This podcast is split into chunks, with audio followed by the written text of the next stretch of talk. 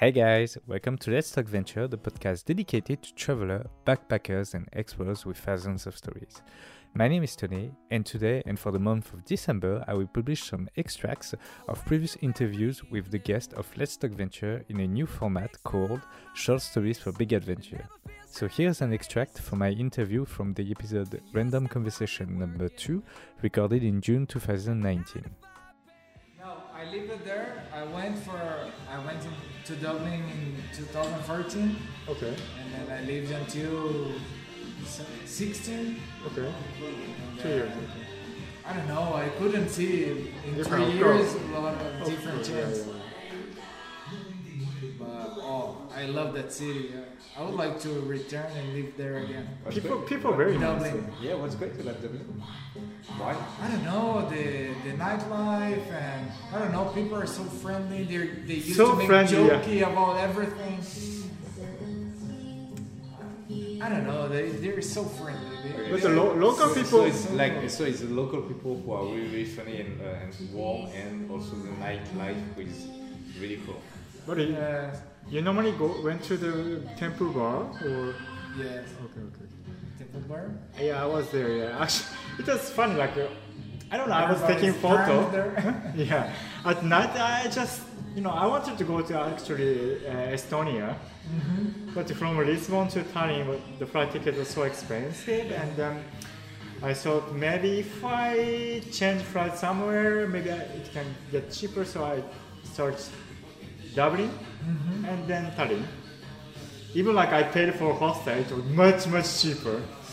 Okay, so one, why not I stay one night in Dublin? So, mm-hmm. so at night I was taking photo, and the one guy, black guy, he he's not Irish, but mm-hmm. I don't know. He he had the bottle of gin. It's illegal, right? Drinking outside. He was drinking. Even Like, we can't. Yeah. Yeah. The, cans, the big tall guy, he was drinking and uh, oh, take a picture of me. and we said, okay, and we started, I started talking. See, it's half proof that I'm drunk outside on the street, so I can end up in prison. And he was, I don't know, so crazy. He started talking to people, and uh, we had a, we, we had a cheap That's dinner together, and uh, and I don't know. No, he, but they they have like I I don't know the teenagers over there is like they used to call like night uh, knockers. They like they- they're like teenagers. They they wanna travel, you know, and then they just go around the city and if they see that you're you're like a foreign, they they wanna travel. They just go straight from you and then eh, eh, start talking. They wanna they wanna fight. They wanna travel. And then I used to live like in a in a neighborhood like like it was like a rough area. Yeah, it was like Dublin eight. It's like I don't know, maybe 20 minutes walking from the city center. Oh, that's- And then we had we had like two times trouble in, in my house because they used to sell drugs in front of my my my door. okay. And uh, one time we just went there walking through because we had like a, the the Luas. Luas is a tram. The, we had like the Luas stop in front of my house. And they used to sell there. And then we just went, went back to, to our house. And then I don't know, the teenagers just come and hey, you guys, foreign, what, what are you doing here? Why are you not in your country? Eh, eh, eh. And then I don't know, we, we were just just uh, leaving the, the work and we were like uh, with the um, I don't know. Uh, I don't know. We just want to rest, you know. We were like uh, in a how can I say? Uh, we're tired. We didn't. We just want to sleep. And then we, we went back, and the guys just came, and then I don't know. I just said some bad things about the guys, and the guys just come to fight.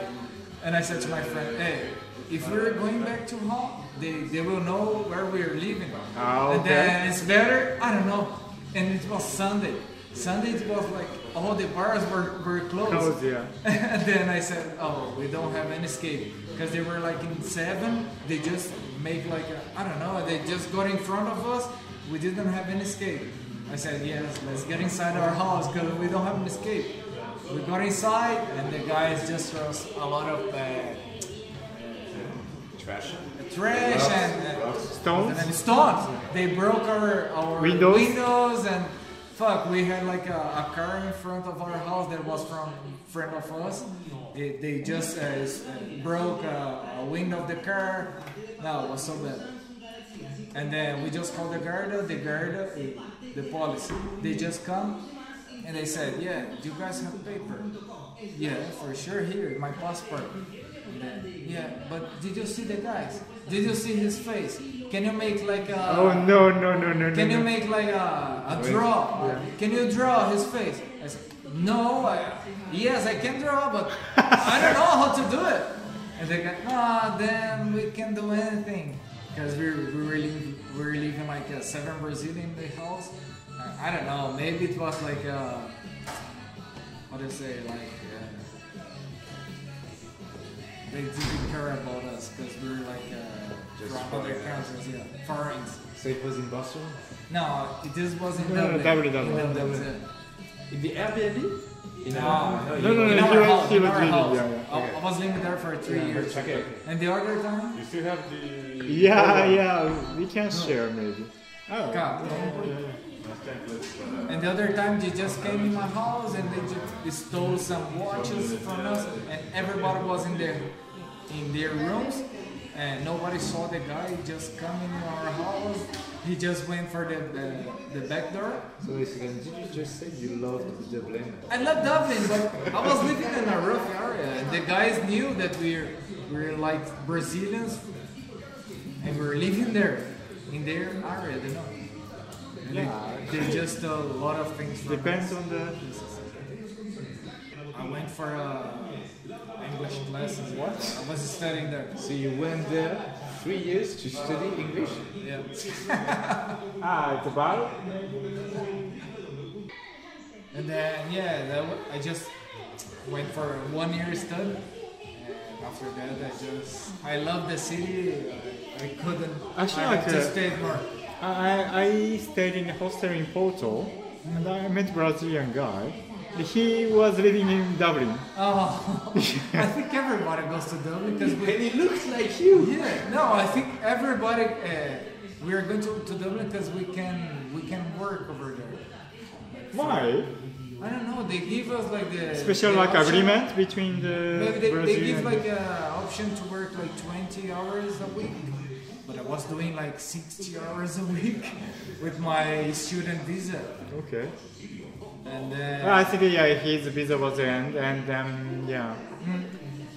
I don't know. I, so I, yeah, he he was on the way back to Brazil, but he wanted to visit like Portugal and um, yeah. There were uh, a lot of Bra- Brazilian there.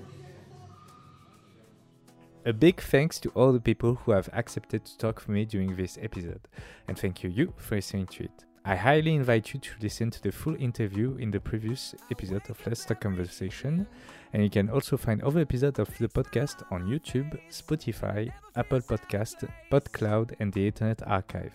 You can follow my adventure on Instagram and Facebook, and all the link will be in the descriptions. And if you've liked this episode, please share it and talk about it around you. Don't forget to subscribe, leave a thumbs up and 5 stars, and I see you next Monday.